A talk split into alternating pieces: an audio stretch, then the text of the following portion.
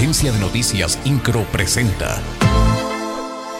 Resumen informativo. El gobernador del estado, Mauricio Curi González, aseguró que el tema de la seguridad seguirá siendo el principal reto para este 2023, tras subrayar que el próximo lunes acudirá a la entidad la titular del Secretariado Ejecutivo del Sistema Nacional de Seguridad Pública, Clara Luz Flores Carrales. En otro tema, el gobernador del estado, Mauricio Curi González, aseguró que hasta el momento no existe ninguna denuncia en contra del exdirector del INDEREC, Eduard Sánchez del Río. Esto derivado de una supuesta fiesta que se había organizado en donde aparentemente se dieron casos de abuso en contra de mujeres.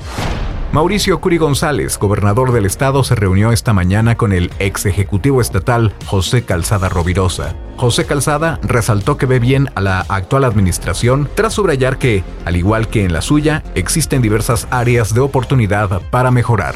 Francisco Ramírez, coordinador de Protección Civil Municipal de Querétaro, informó que tras los operativos institucionales con instancias federales, se llevó a cabo durante el mes de diciembre el aseguramiento de 1.800 gramos de artificios pirotécnicos.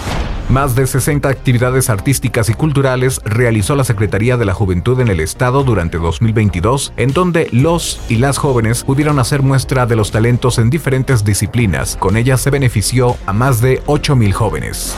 El director del DIF estatal, Oscar Gómez Niembro, dio a conocer que ya se han recibido más de 70.000 cobijas durante la colecta anual 2022. Indicó que estas cobijas ya se comenzaron a repartir en los municipios más vulnerables al frío durante esta temporada invernal.